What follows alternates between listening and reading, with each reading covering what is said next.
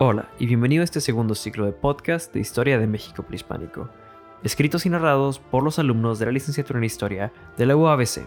El día de hoy presentamos a los señores de Tenochtitlán, escrito y narrado por Jesús Campos.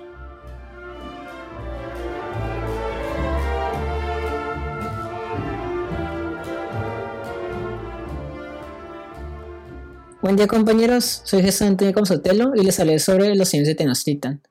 Ah, lamentablemente el tema no puede abarcar los temas que son este, los presagios de a la venida de los, de los españoles, en los que considero importantes entre ellos eh, uno relacionado con la Llorona, otro con nombres de dos cabezas, y el que considero más importante, uno relacionado a un pájaro donde Montezuma ve la caída de Tenochtitlan. Asimismo, también la casa de los mexicanos no la pude abarcar mucho, pero he de decir que tiene una similitud con la casa de los árabes, que tiene un patio escondido y no, y no contiene ventanas.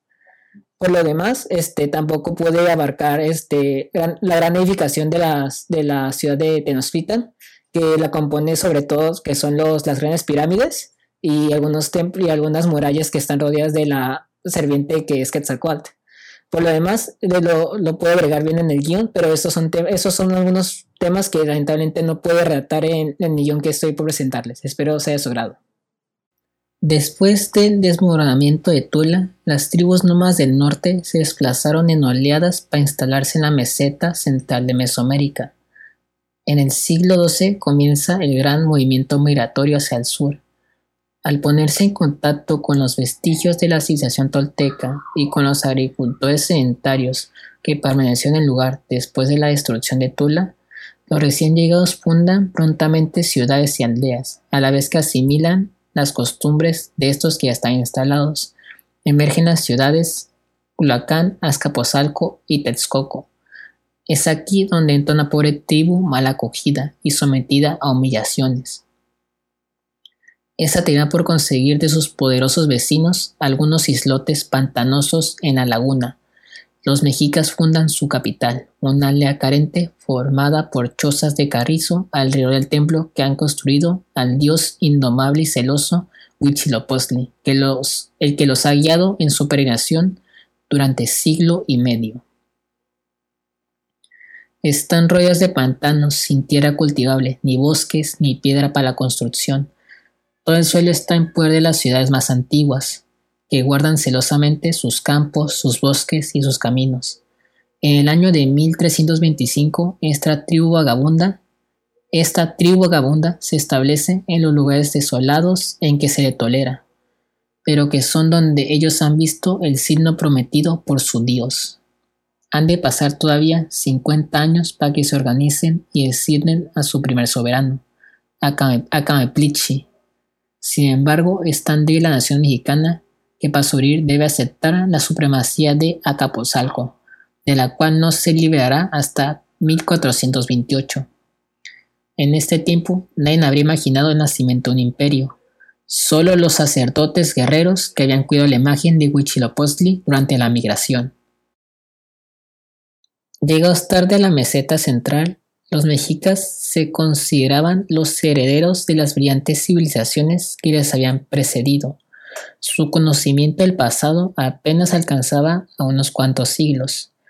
Para ellos, las pirámides de Teotihuacán, cuya construcción se calcula en el siglo VI, habían sido levantadas por los dioses. Las, las artes de una alta cultura provenían, según ellos, de los antiguos habitantes de Tula, los toltecas, cuyo florecimiento se sitúa en los siglos X y XI.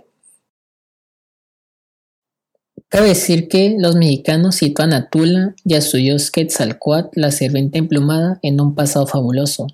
Quetzalcoatl y su pueblo habían sido los primeros en practicar todas las artes y adquirir todos los conocimientos que ahora disfrutan los mexicas.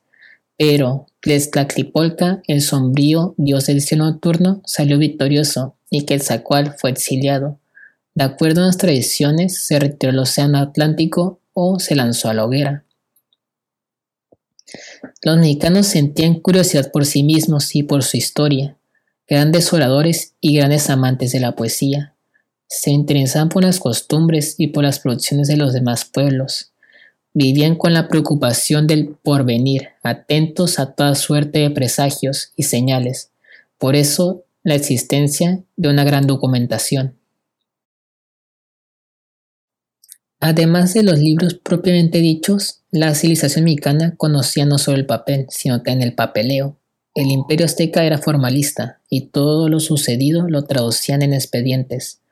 Las tierras disputadas son un ejemplo de ello. No obstante, la destrucción sistemática del imperio por parte de los españoles y la quemazón de sus muertos, en lugar de enterrarlos como lo hacían los zapotecas y los, y los mixtecas, nos hace no tener los suficientes recursos para explorar a fondo su cultura en comparación con otras culturas incluso más antiguas. No obstante, la vida de los habitantes de México Tenochtitlan tenía una evidente unidad cultural entre su ciudad y algunas, y algunas vecinas especialmente Texcoco, Xochimilco, Chalco y Cuatlitán, por lo, por lo que no se tiene inconveniente en recurrir de vez en cuando a pedir prestados ciertos elementos de estas partes. Todavía en gloria, no habían olvidado su pasado en los pantanos. Cuauhtémoc reunió inmediatamente a los mexicanos y les informó de lo que había dicho su dios, y así ellos le siguieron a los pantanos entre las plantas acuáticas y los carrizos, y de pronto vieron el águila erguida sobre el nopal. Esto pasaba en el año de 1325. El doble nombre México Tenochtitlan contiene dificultades. Por un lado, Tenochtitlan no tiene mayores dificultades al explicarse como el lugar de Tenochtli, nopal de tonadura, por el otro, el problema resulta con México, Mitzli, otro nombre de Huitzilopochtli. Pero se repudia esta etimología del nombre. También está la raíz de la palabra Mitzli, la luna, y de Itzli, ombligo centro. México sería la ciudad que está en medio del lago La Luna. También se puede decir que Metzliapan era el nombre del antiguo lago. Sin más, la última versión se corrobora mejor con el hecho de que el pueblo vecino de los otomís, los cuales designan la ciudad por el doble nombre, por el doble nombre de Anabondo Amanatza, Bondo en otomí significa nopal y Amanatza en medio de la luna.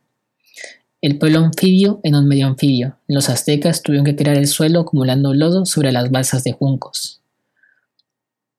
El imperio se inició en el siglo XV bajo la forma de una triple alianza, liga que agrupa las ciudades-estado de México, Texcoco y Tlacán, la liga se ha formado como consecuencia de las guerras que han perforado la hegemonía de Acapotzalco. No obstante, la naturaleza original de la Triple Alianza se alteró rápidamente. Primero Taclopan y después la propia Texcoco disminuyó sus privilegios y su independencia bajo la presión de los mexicanos. El soberano azteca intervenía en la sucesión de las dos dinastías. Asimismo, los impuestos que pagaban las provincias estaban fijados a repartirse en dos quintos para México, dos quintos para Texcoco y un quinto para Tlacopan. Numerosos hechos llegan a pensar que el emperador de Tenochtitlan en realidad modificaba esta proporción más o menos a su gusto. El imperio a fines del reinado de Montezuma II estaba integrado por 38 provincias tributarias. Asimismo, permanecían independientes algunos señoríos, ya sea dentro del imperio mexicano a lo largo de sus fronteras.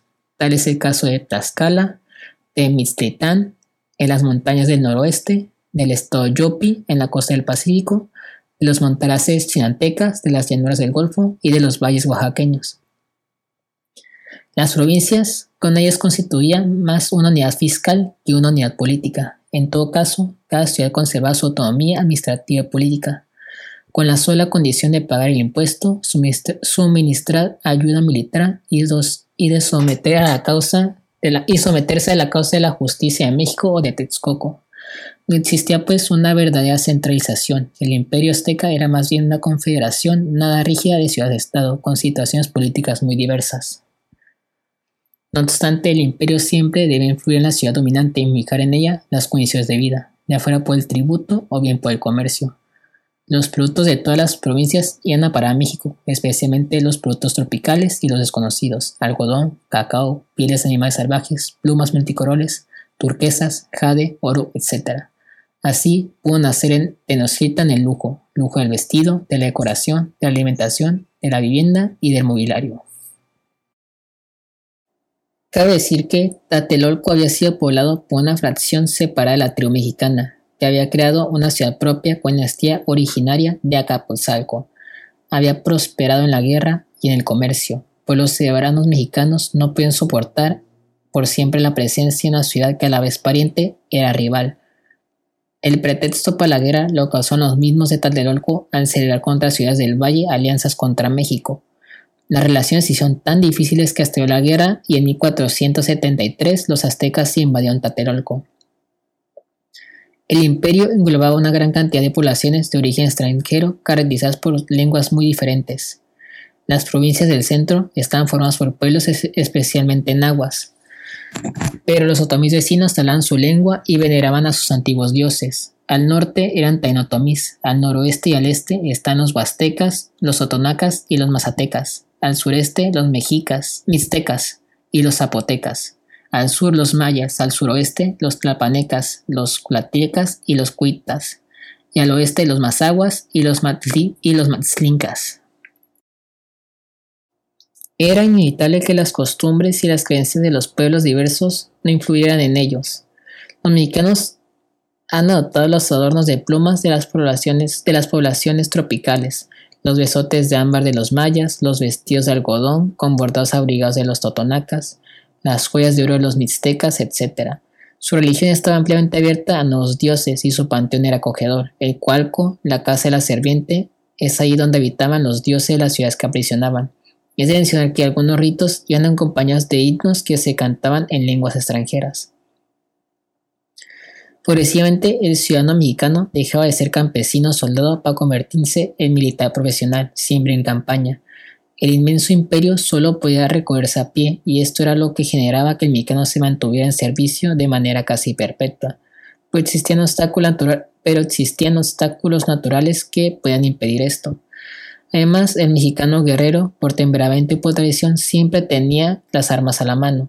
La extensión de los territorios prolongaba indefinidamente la duración de las expediciones o obligaba a que el soberano a conservar guarniciones en lugares muy lejados, muy alejados.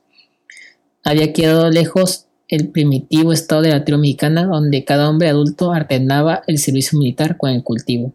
De ahí la tendencia a pensar que era parte de la naturaleza azteca hacer la guerra y de los demás pueblos trabajar para ellos. Las familias de los mexicas eran numerosas y la clase dirigente practicaba la poligamia.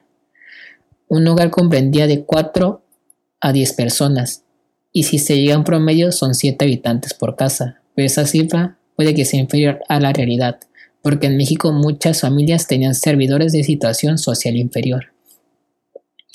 Siguiendo, los barrios en México pueden tenerse como la base de la sociedad azteca. La unidad era llamada Clapuli, grupos de casas. En Clapuli era ante todo un territorio, propiedad colectiva de cierto número de familias que lo repartían para explotarlo según sus reglas. No se poseía una básica administración autónoma que regía un jefe electo, el Clapuyet, y un templo particular. Además, poco después la fundación, de la fundación de Tenochtitlan se estableció una nueva división, las historias tradicionales la atribuyeron a Huitzilopochtli. Toda la ciudad estaba repartida en cuatro secciones en relación al Templo Mayor. La división, en cuatro, la división en cuatro secciones atribuida al dios supremo de la tribu tenía ante todo un carácter administrativo gubernamental. Era una red jerárquica supuesta a la multiplicidad de los Clapuyi antiguos y nuevos. Cada estas secciones tenía un templo particular y un jefe militar nombrado por el gobierno central.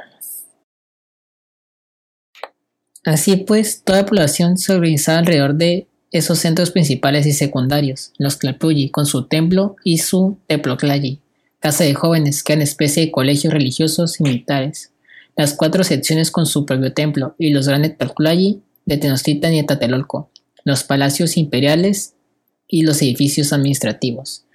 Finalmente tenemos al siglo indígena, que tiene una duración de 52 años. A su final se celebraba la gran fiesta de Fuego Nuevo, en el cual se ataban los años. La última tuvo lugar en 1507 bajo el reinado del emperador Montezuma II. La civilización mexicana estaba entonces en pleno auge. No había transcurrido un siglo desde que el imperio no había transcurrido un siglo desde que el imperio de los grandes soberanos aztecas, Itzlaca, 1428-1440, había fundado la triple, alianza, de la que había pasado a ser la capital México Tenochtitlan.